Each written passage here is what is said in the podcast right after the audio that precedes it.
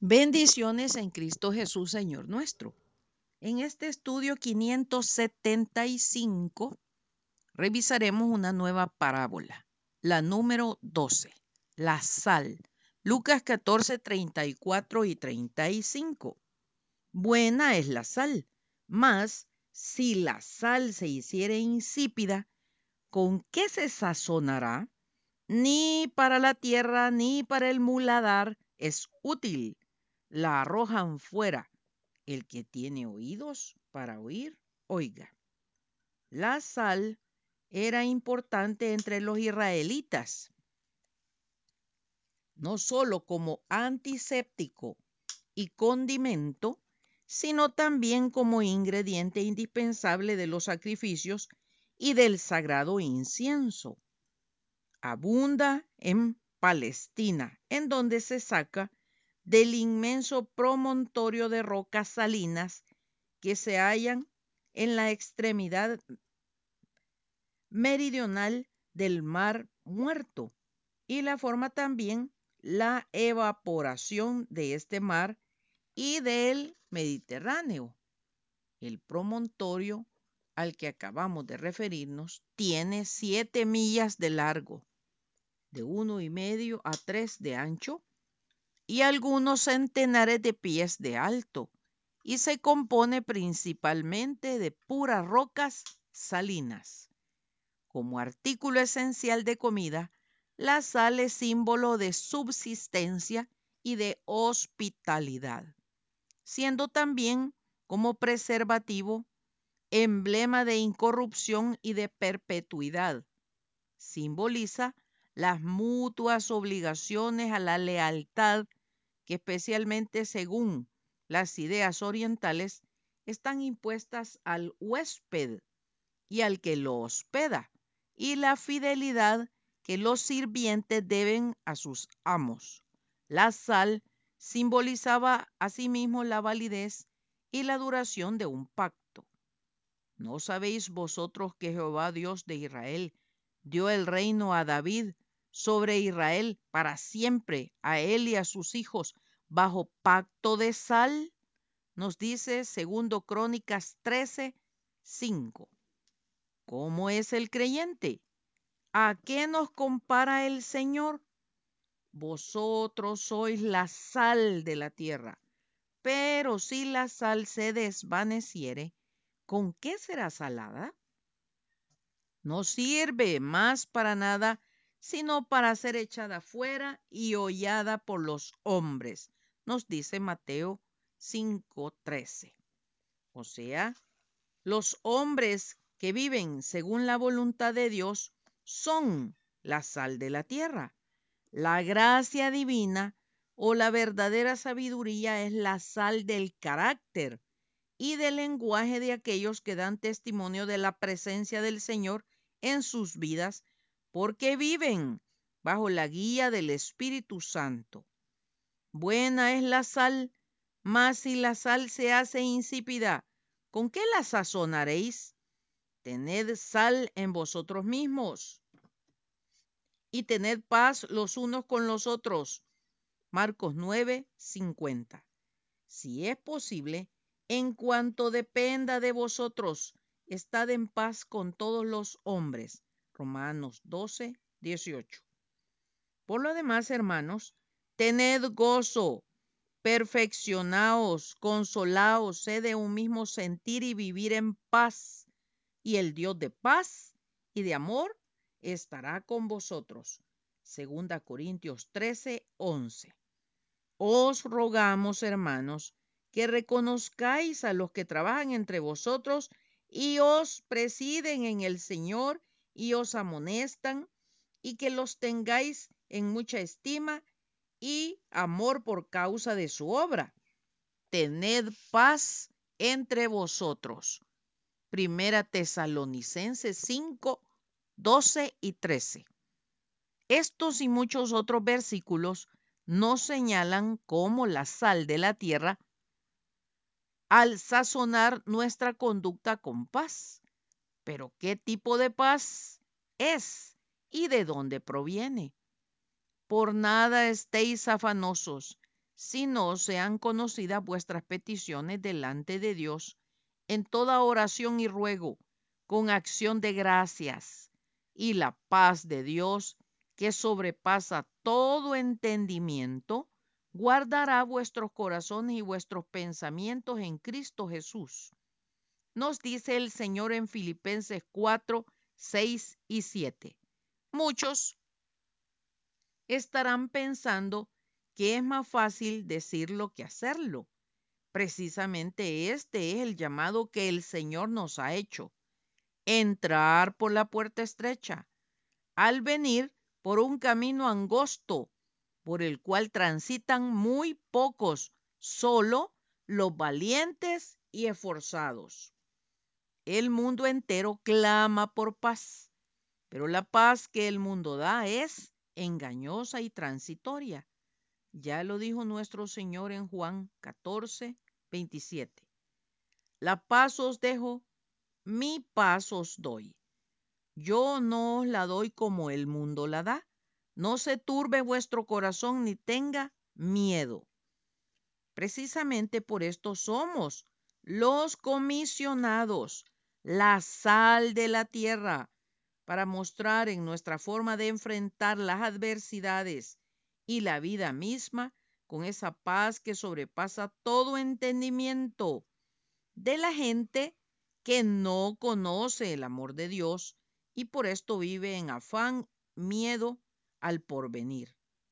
Pero los que reconocemos al Señor como nuestro Salvador, nuestros pensamientos serán guardados en Cristo Jesús porque es necesario que nuestra forma de pensar esté bajo el control total del Señor. Él nos lo explica en Mateo 12, 34 al 37. Generación de víboras, ¿cómo podéis hablar lo bueno siendo malos? Porque de la abundancia del corazón habla la boca. El hombre bueno del buen tesoro del corazón saca buenas cosas y el hombre malo del mal tesoro saca malas cosas. Mas yo digo que toda palabra ociosa que hablen los hombres, de ella darán cuenta en el día del juicio, porque por tus palabras serás justificado y por tus palabras serás condenado. Lo que confesamos, eso recibimos sea vuestra palabra siempre con gracia, sazonada con sal, para que sepáis cómo debéis responder a cada uno. Nos dice el Señor en Colosenses 4, 6. Ninguna palabra corrompida salga de vuestra boca, sino la que sea buena para la necesaria edificación, a fin de dar gracia a los oyentes nos dice el Señor en Efesios 4, versículo 29. Y si invocáis por Padre aquel que sin acepción de persona juzga según la obra de cada uno, conducíos en temor todo el tiempo de vuestra peregrinación, nos recomienda el Señor en Primera Pedro, versículo 17. Y dijo al hombre, he aquí que el temor del Señor es la sabiduría y el apartarse del mal la inteligencia. Job 28, 28. Frecuentemente los creyentes perdemos el uso y la razón de ser de nuestro buen Dios, lo que Él nos ha establecido. Al respecto leamos el Salmo 139 del 13 al 16. Porque tú formaste mis entrañas, tú me hiciste en el vientre de mi madre. Te alabaré, porque formidables, maravillosas son tus obras. Estoy maravillado, y mi alma lo sabe muy bien. No fue encubierto de ti mi cuerpo, bien que en lo oculto fui formado y entretejido en lo más profundo de la tierra. Mi embrión vieron tus ojos, y en tu libro estaban escritas todas aquellas cosas que fueron luego formadas sin faltar ninguna de ellas. Fallamos como sal de la tierra si no estamos convencidos de que el eterno Dios nos creó y esperó hasta que lo reconociéramos y aceptáramos como nuestro Salvador personal. Vale la pena resaltar, todo estaba ya escrito en tu libro. Todos mis días se estaban diseñando, aunque no existía uno de ellos. Versículo 16. Al contrastarlo con Efesios 2.10, se complementa y aclara, porque somos hechura suya, creados en Cristo Jesús para buenas obras, las cuales Dios preparó de antemano para que anduviésemos en ellas. Ahora bien, ¿por qué nos cuesta tanto someternos, obedecer y cumplir la perfecta voluntad de Dios? Por el orgullo que nos lleva a la rebeldía. Hagamos un ejercicio mental al pensar en cómo al ir a buscar un trabajo, la gente, al ser contratada, se somete, obedece y cumple con todo lo que la empresa le establece. La gran mayoría de empresas y o instituciones tienen un manual de funciones en el cual se describe y establece el desempeño en un puesto. Es exactamente lo que recién leímos. Todo estaba ya escrito en tu libro. Entonces, mucha gente con gran facilidad se somete en un trabajo porque su motivación es el dinero que ganará. Y pueden justificarlo y abundar en explicaciones, pero decidimos cumplir un plan eterno del Altísimo o no se nos complica. No podemos. No nos ha quedado claro que lo único que Dios espera de cada humano es la disposición, porque todo lo demás Él en su santa voluntad ya lo hizo. Ejemplo, Él espera que todos procedamos al arrepentimiento y nos dispongamos a gozar de la salvación. Pero son muchos los que por voluntad propia, haciendo uso del libre albedrío, han decidido no creer en Dios, negar su existencia, negar que son pecadores, rechazar que necesitan ser salvados, esperar hasta que sean buenos para venir a Dios, luchar en sus propias fuerzas por dejar el pecado y inventar sus propios métodos y reglas de cómo ellos y los otros deben ser salvos, llegar a creer que solo en cierta religión hay salvación o que solo ahí está la verdad, etcétera. Esto no es más que orgullo de creer que Dios necesita de nuestra ayuda.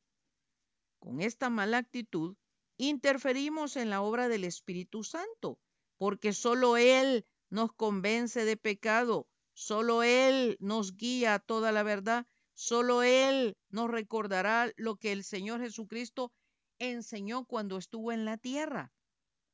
Solo Él nos hará saber lo que ha de venir. En fin, solo Él nos hace nacer de nuevo a una naturaleza espiritual. Ojo, hermanos, no perdamos el sabor a sal, porque somos la sal de la tierra. Buena es la sal, mas si la sal se hiciere insípida, ¿con qué se sazonará? Ni para la tierra ni para el muladar es útil. La arrojan fuera. El que tiene oídos para oír, oiga. Maranata, Cristo viene pronto. Será hasta el próximo domingo, si Dios nos presta la vida, que revisaremos una nueva parábola. Atentamente, Lic Acevedo, colaboradora de Riego.